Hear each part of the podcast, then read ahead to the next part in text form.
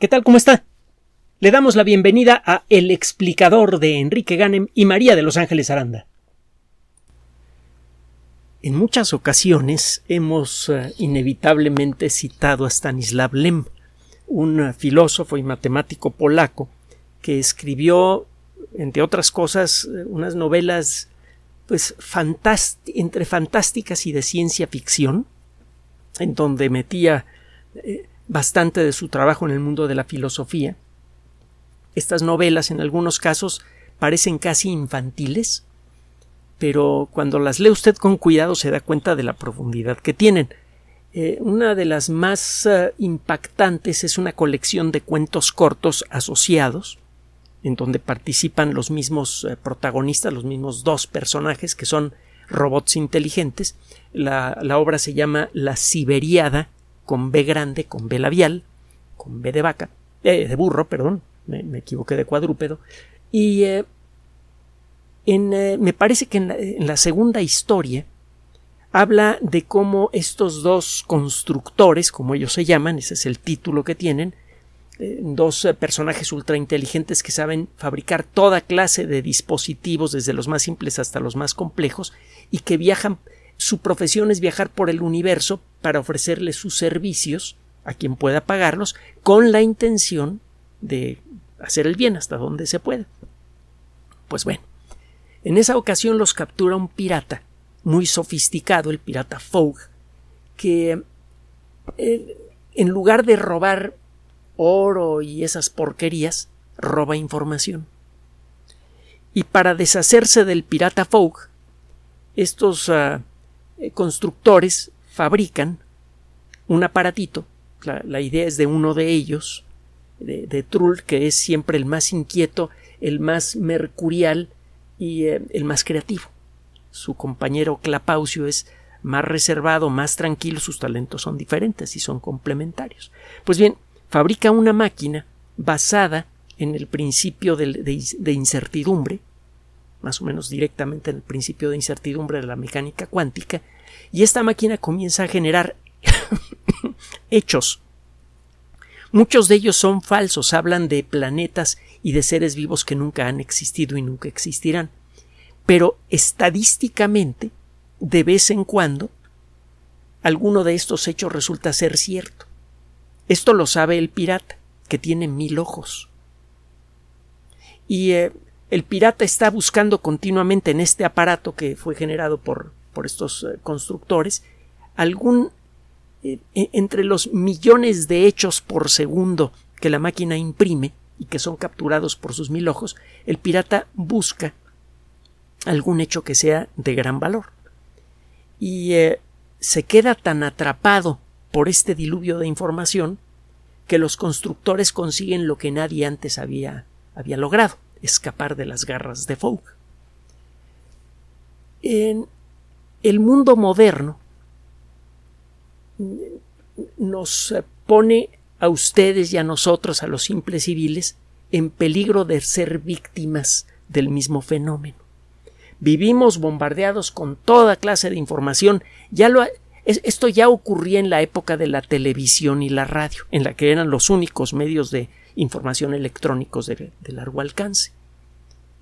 Continuamente escuche usted música, tamborazos, gritos, imágenes intensas, hombres y mujeres jóvenes y atractivos, eh, situaciones extremas, ese bombardeo continuo de información que eh, mantiene, nos mantiene atarantados, está diseñado cuidadosamente para ir orientando la opinión de la gente en una dirección o en otra. Esto no es ningún secreto.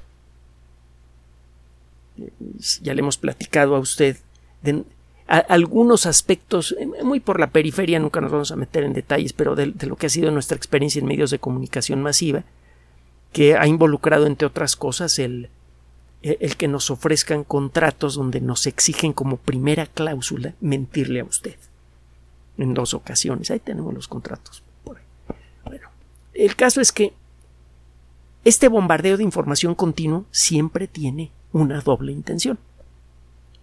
Una, el mantener su atención para poder mostrar grandes números de audiencia y poder cobrar caro el patrocinio. Y segundo, más importante aún, el de ir orientando su opinión en favor o en contra de ciertos temas de gran interés. Por ejemplo, eh, si la energía debe la producción de energía debe estar en manos del Estado o manos privadas. Por ejemplo, si eh, es eh, aceptable o no algún tema ultra delicado como puede ser el del aborto o si realmente nuestro planeta está experimentando un, un, cambio climático que exclusivamente puede ser atribuido, que únicamente puede ser atribuido a la intervención humana y que por lo tanto hay que deshacernos de todas eh, las cosas que utilicen derivados del petróleo como combustible para cambiarlas por motores eléctricos. Eh, recientemente empezaron a verse en los medios de comunicación masiva tradicionales y en los nuevos medios que en muchos sentidos son peores, YouTube, por ejemplo, redes sociales, en noticias sobre un fenómeno que está ocurriendo en Europa. Está bajando tanto el nivel de los ríos que comienza a verse eh, eh, eh, objetos, comienzan a verse objetos que estaban ocultos por décadas o siglos. Esto también está pasando en Estados Unidos, en, la presa, eh, el, lago Mead, que es generado por la presa Hoover, muy cerca de Las Vegas, ha bajado tanto de nivel que han comenzado a aparecer, entre otras cosas, eh, cuando menos los restos de una de las personas que fue víctima de la mafia. Y en, eh, en Europa, seguramente usted ha escuchado, en Alemania, por ejemplo, ha descendido tanto el nivel del agua que han comenzado a verse las piedras del hambre. Estas rocas con eh, grafitis eh, escritos hace, hace, ya tiempo eh, tienen mensajes como si me ves llorarás. ¿Por qué? Porque el nivel del agua es tan bajo que va a haber una sequía y por lo tanto va a haber hambruna. Y otros mensajes similares. No, no, le, no le vamos a repetir lo que puede usted encontrar hasta el cansancio en todos los medios de, de información. Por cierto, busque en la Wikipedia piedras del hambre y va a encontrar un catálogo de las más notables. En lugar de perderse en los rollos que aparecen por ahí que muchas veces están mal informados, en la Wikipedia va a encontrar usted una un, resumen razonable. Conste que no, no, que los únicos patrocinadores que tenemos son aquellos de ustedes que nos hacen el honor de apoyarnos por Patreon o por PayPal es el único apoyo que tiene este espacio. Y eh, se los agradecemos de corazón porque de otra manera no podríamos hacer este trabajo. Es eso lo que nos mantiene libres y lo que nos permite presentarle nuestra opinión y hasta donde se puede las bases de nuestra opinión para que usted saque sus propias conclusiones sin comprometerla tendremos que seguir así. No creemos que los medios de comunicación masiva hayan cambiado al punto de que dejen de exigir los contratos que le mencioné antes, y menos en, esta época que está tan, tan politizada, tan agresiva, tan, tan rara. Bueno, si usted estudia el caso de las piedras del hambre, probablemente le llamará la atención algo que nos llamó la atención a nosotros. Aparecen piedras que han estado bajo el agua 20, 30, 50 años, 80 años, hay algunas que tienen grafitis de 1916, pero hay otras más antiguas. Las más antiguas datan de mediados de, en la segunda mitad de la Edad Media. En la segunda mitad de la Edad Media no había una industria moderna. De hecho, casi no había industria la sociedad humana supuestamente prácticamente no tenía impacto en el clima terrestre. Y aún así ocurrió una sequía tan extrema que aparecieron esas rocas y alguien las grabó. En eh, China, por ejemplo, descendió tanto el nivel de un río que apareció un templo budista que no se había visto en muchísimo tiempo. Bueno, es claro que en el pasado el agua del río descendió y estuvo por mucho tiempo este, muy por abajo del nivel actual, y eso le dio tiempo a las personas que tallaron ese templo. Hemos sostenido en muchas ocasiones que el cambio climático es un fenómeno real. De hecho, es de los pocos fenómenos reales a gran escala y de larga duración relacionados con el clima que realmente podemos constatar los seres humanos. El cambio climático es algo que comenzó con el origen de la Tierra misma. Sería extraño, y eh, ahorita le voy a decir por qué, enormemente peligroso que el clima de la Tierra fuera perfectamente regular en los últimos siglos. Tiene tiempo que sabemos que muchos fenómenos naturales que se pueden modelar con gran precisión con matemáticas son fundamentalmente impredecibles. Aunque tenga usted las fórmulas que describen con absoluta exactitud el comportamiento de un fenómeno como el clima terrestre, por la naturaleza de esas, de esas ecuaciones, usted no puede predecir el clima. La, disciplina, el nombre informal de la disciplina que estudia estos casos es teoría del caos. Usted encuentra casos de fenómenos caóticos, fenómenos que son estudiables con gran precisión pero no son predecibles, en el mundo de la biología, de la meteorología, las finanzas, el comportamiento de, de ciertos fenómenos geológicos como los terremotos, eh, el perfil de las montañas. Hay por ahí un libro muy bonito que se puede descargar de Internet, que se llama La belleza fractal de las flores o, de las plantas, eh, de Fractal Beauty of Plants, me parece. Y si no, Flowers, uno de los dos. Eh, un, libro que le da a usted una idea de cómo este caos es una forma superior de orden de orden que no se puede describir con matemáticas tradicionales, cuando menos no de la manera tradicional, pero orden a fin, a fin y al cabo. Es claro que hay armonía y orden en el cuerpo de una planta o en el cuerpo de una persona. Y es al mismo tiempo la estructura y los mecanismos que dan origen a, la belleza natural de las plantas o de nuestros propios cuerpos es de origen caótico, es de naturaleza caótica. Bueno, eh, quería comentarle rápidamente, cuando tiene usted un fenómeno caótico que de pronto comienza a comportarse de manera regular, muy regular, generalmente es un anticipo de un problema grave. El eh, latir del corazón es caótico. No hay dos gráficas de la pulsación del corazón que sean perfectamente iguales. Si usted estudia el patrón de comportamiento del corazón de una persona a lo largo del día, verá que cambia por muchos motivos, algunos los entendemos bien, por ejemplo, eh, eh, cambio en la concentración de ciertas hormonas, cambio en la actividad física, etcétera, etcétera.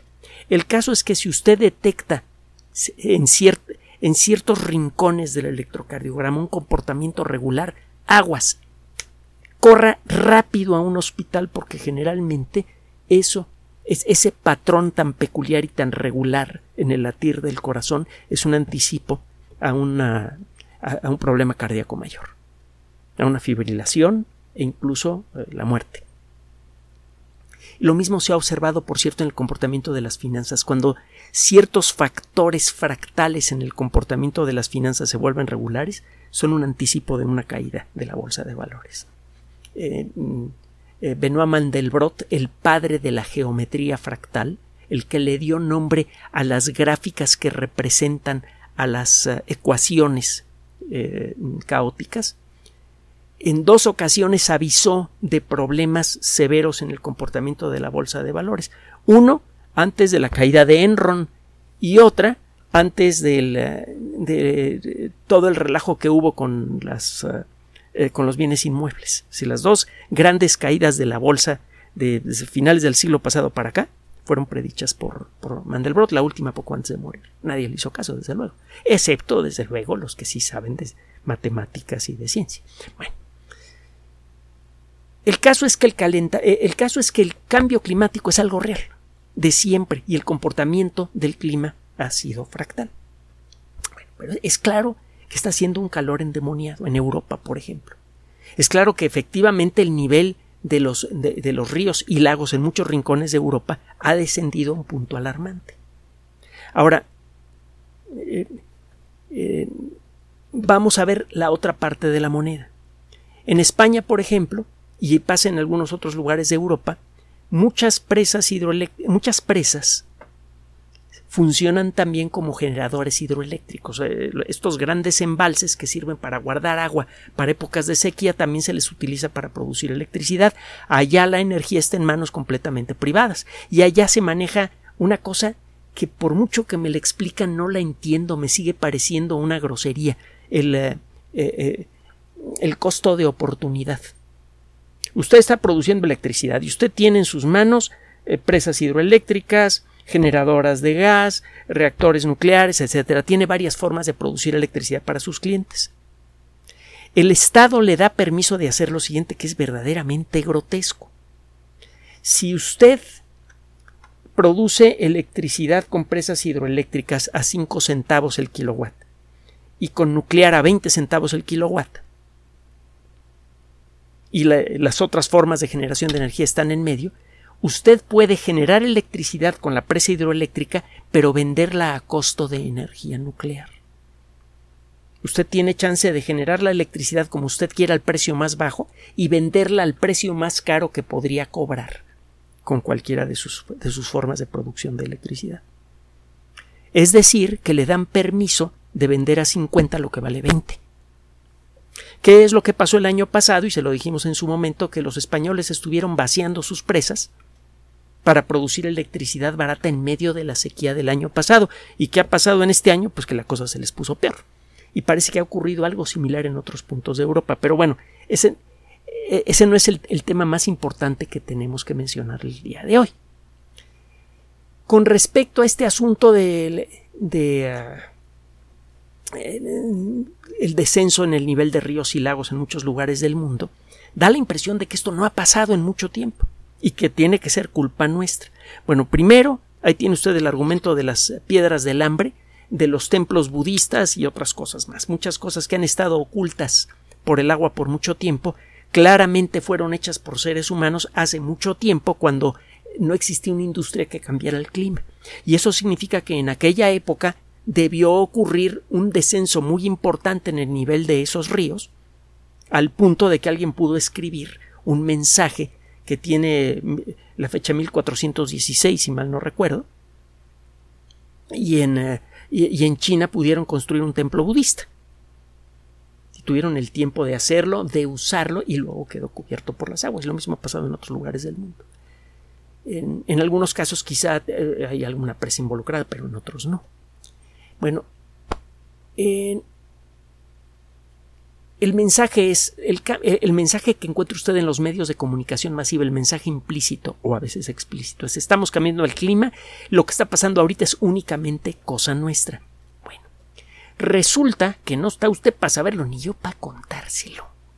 Pero el 27 de enero de este año apareció un comentario editorial en la revista Nature, nada más y nada menos que Nature es de dominio público. Puede usted entrar y descargarlo en el formato que quiera, incluso en PDF que se ve más bonito porque tiene algunas imágenes.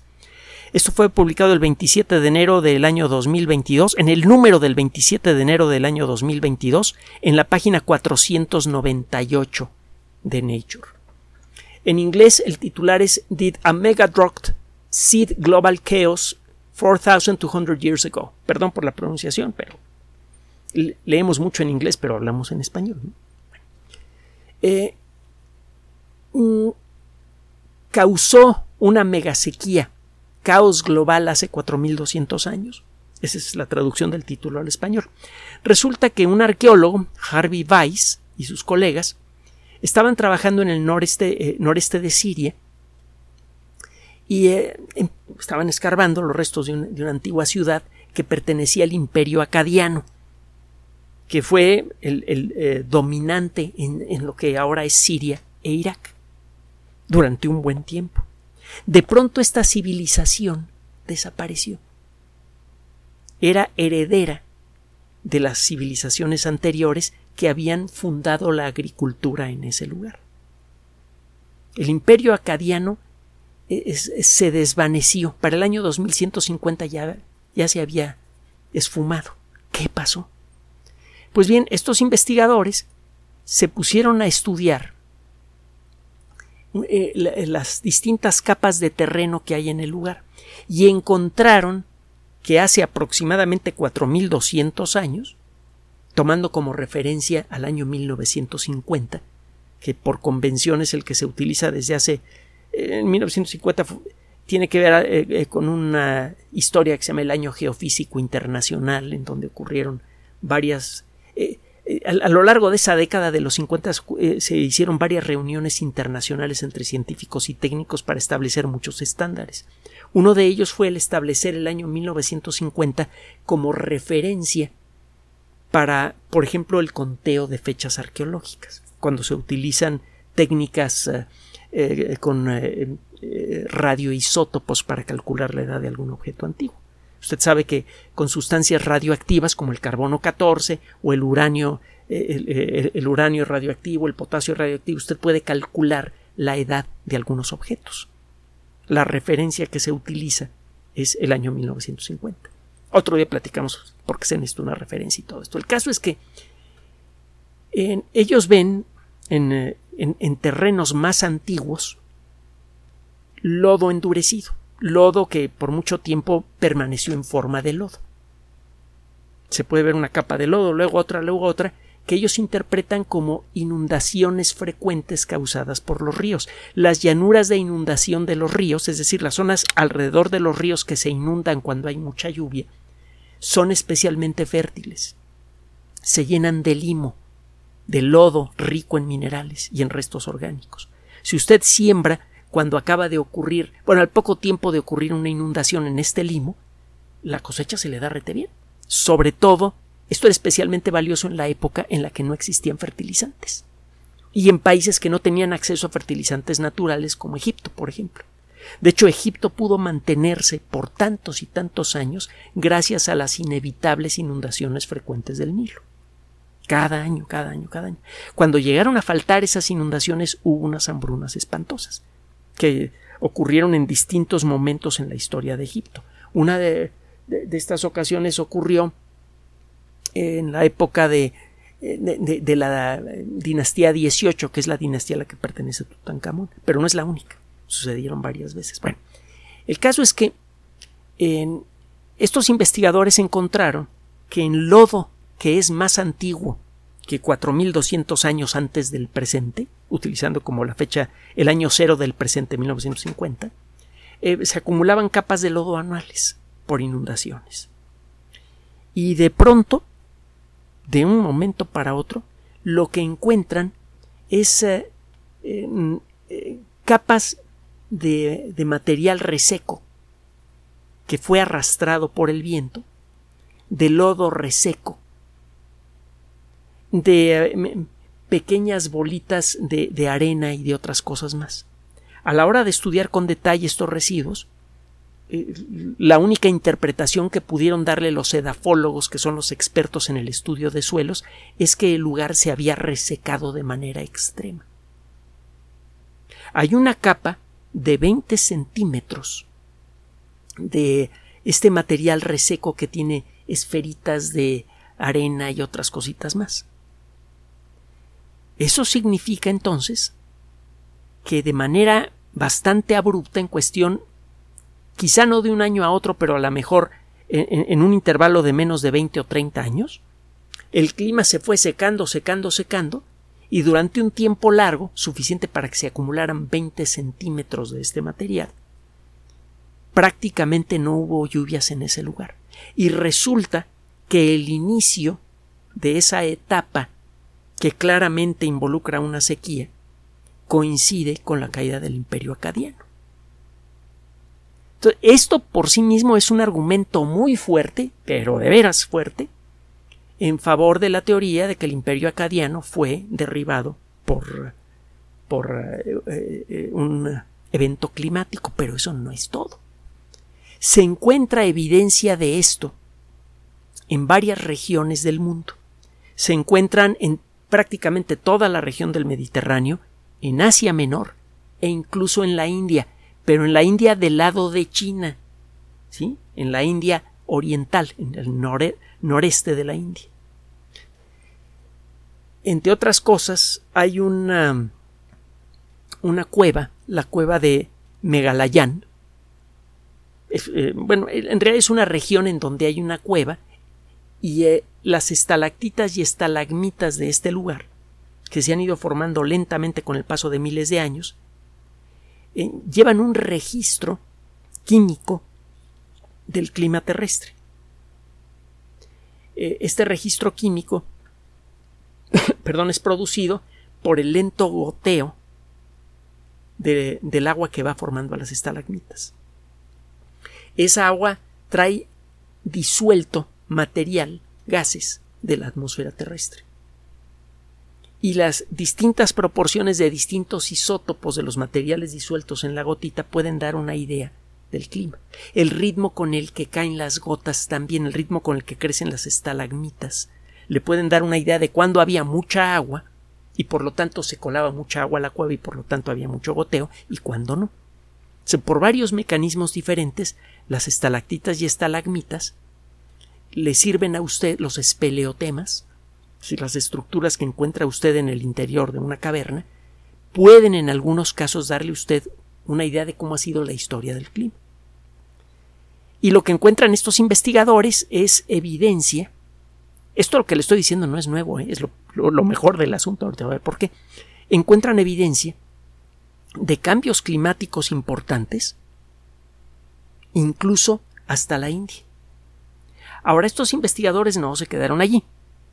Eh, me voy a brincar algunos, algunos pasos. Usted puede, si no nos quedamos aquí siete horas, usted puede buscar el comentario editorial de Nature. Es de dominio público. No le está usted robando nada a Nature. Nature le ofrece la lectura en línea del material y si quiere lo descarga usted en formato PDF. Ahí está el botoncito azul, grandotote arriba a la derecha. Bueno, cuando menos en una pantalla de computadora, no sé, en un teléfono celular, pero aparece el botoncito que dice download. Bueno, el caso es que eh, estos investigadores eh, han tratado de darle a lo largo del tiempo de ponerle una fecha precisa a este a, esta etapa en la que de pronto se viene una sequía espantosa en varios lugares del mundo y eh, encuentran evidencia de que el flujo del Nilo disminuyó mucho por, allá del año 2200 antes del inicio de la era común, es decir, hace 4200 años. Y esto tuvo un impacto muy fuerte en el antiguo Egipto. De hecho, si usted estudia la historia de Egipto, verá que está dividida en dos etapas, la del reino antiguo y la del reino nuevo. Este, la diferencia entre una etapa y otra no es tan clara como antes eh, eh, se creía, pues, pero el, asunto es que al final de la etapa que se llama la del Reino Viejo hubo inestabilidad política severa. Y hay motivos para creer que esa inestabilidad política fue producida por una hambruna que a su vez fue causada por una reducción en el caudal del Nilo. Entonces, por un lado, por el lado histórico, arqueológico, usted encuentra eh, e, evidencia de una etapa de inestabilidad política severa y, generada en forma aguda hace 4.200 años y por otro lado encuentra usted evidencia eh, geológica y edafológica de una reducción importante en el caudal del Nilo por las mismas fechas. Total que el caso en su momento se hizo tan importante que en el año 2018 una organización muy importante en el mundo de la geología, que es la eh, Comisión Internacional de Estratigrafía, reconoció a, este, a, este marcador geológico y eh, le, llaman el evento K, eh, perdón, 4.2 KABP. 4.2 KABP significa 4.2 kiloannum before present. 4.2 kiloannum, annum en latín es años. 4.2 kiloaños, es decir, 4.200 años. Eh, el evento K.2 KABP es el evento que sucedió hace 4.200 años, 4.200 años antes del presente, before present. Entonces, si usted busca en la Wikipedia K. 4.2 KABP, va a encontrar usted la referencia. También va a encontrarlo como el, el 4.2 kilo year event, el evento de hace de 4.2 kilo años. Ya se reconoce la evidencia que sugiere que este evento duró prácticamente un siglo, el, eh, siglo eh, vigésimo segundo antes del inicio de la era común, por decirlo con la terminología antigua, el siglo 22 antes de Cristo, eh, muy probablemente causó el colapso del reino antiguo de Egipto, del imperio acadiano en Mesopotamia y eh, también afectó de manera muy grave a las civilizaciones del, del Valle Indus, en toda la India y probablemente en otros lugares del mundo. Hay evidencia, incluso eh, en, el hielo de Groenlandia, que sugiere que, hubo un cambio climático importante por esas fechas. Ya sabe usted que se va midiendo la conductividad del hielo depositado a lo largo de muchos años y esa conductividad le da una idea del tipo de gases que estaban eh, que, existían en la atmósfera terrestre en aquella época y que fueron disueltos por la nieve al caer. Supuestamente al ir eh, leyendo la conductividad eléctrica de distintas capas de hielo que saben qué fecha se depositaron, hay varios marcadores geológicos que puede usted utilizar, por ejemplo, granos de polen de especies que vivieron en ciertas fechas, etcétera, etcétera, eh, y usted puede entonces estimar cuál era la temperatura global del planeta a partir de esos núcleos de hielo. Bueno, todo esto lo va a encontrar en la Wikipedia. Este evento ya es reconocido como algo real y tiene tiempo que los investigadores que lo propusieron eh, dicen que encuentran evidencia de este mismo evento incluso en el continente americano. Entonces, la propuesta de ellos es que este evento fue global.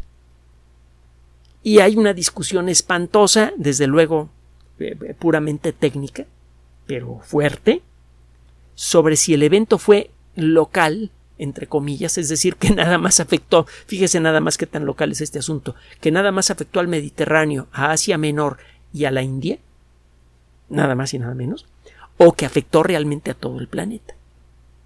Eh, los investigadores que propusieron originalmente la existencia de este evento y que demostraron que ocurrió cuando menos en esos lugares que le mencioné, dicen que hay evidencia de lo mismo en el continente americano.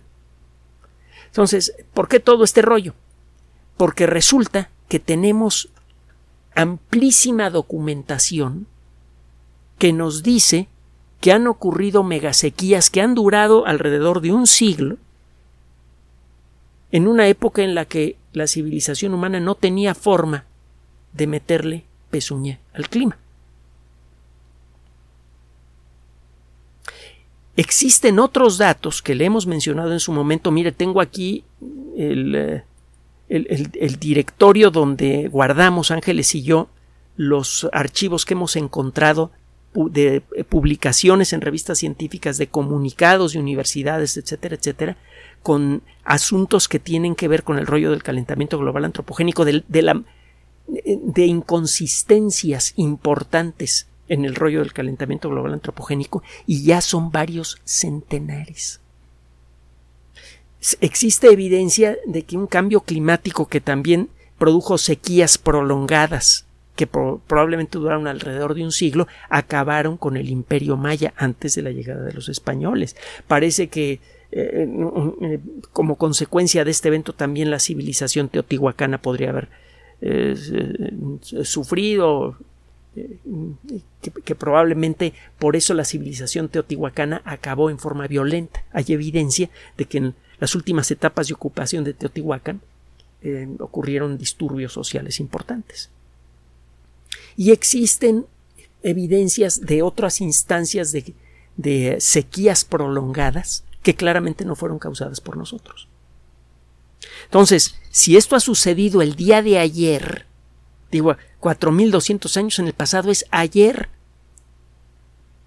Para un geólogo, Un millón de años es ayer. Y aquí estamos hablando de 4.200 años. Fue hace cinco segundos en términos geológicos. La distribución de los continentes era idéntica hace 4.200 años que ahora. Y la distribución de los continentes es uno de los factores más importantes que controla la estructura del clima terrestre.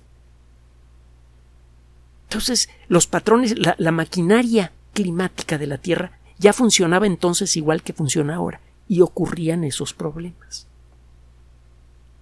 Entonces, eh, eh, lo, que queremos decirle es que si bien es cierto que lo que está ocurriendo en Europa, en Estados Unidos, en México, en otros lugares del mundo es algo muy delicado, que requiere atención y acción inmediata, el atribuirlo directamente al calentamiento global antropogénico es absurdo, infundado y a final de cuentas mañoso.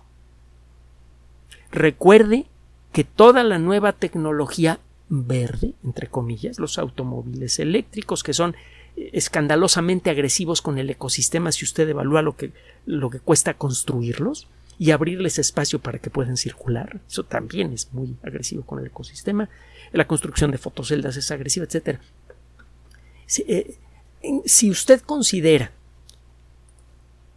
eh, le decía, eh, recuerda que toda esta tecnología tiene patente y que por lo tanto va a salir muy cara. Un automóvil eléctrico chiquito cuesta como un millón de pesos y la batería le va a durar 5 a 6 años.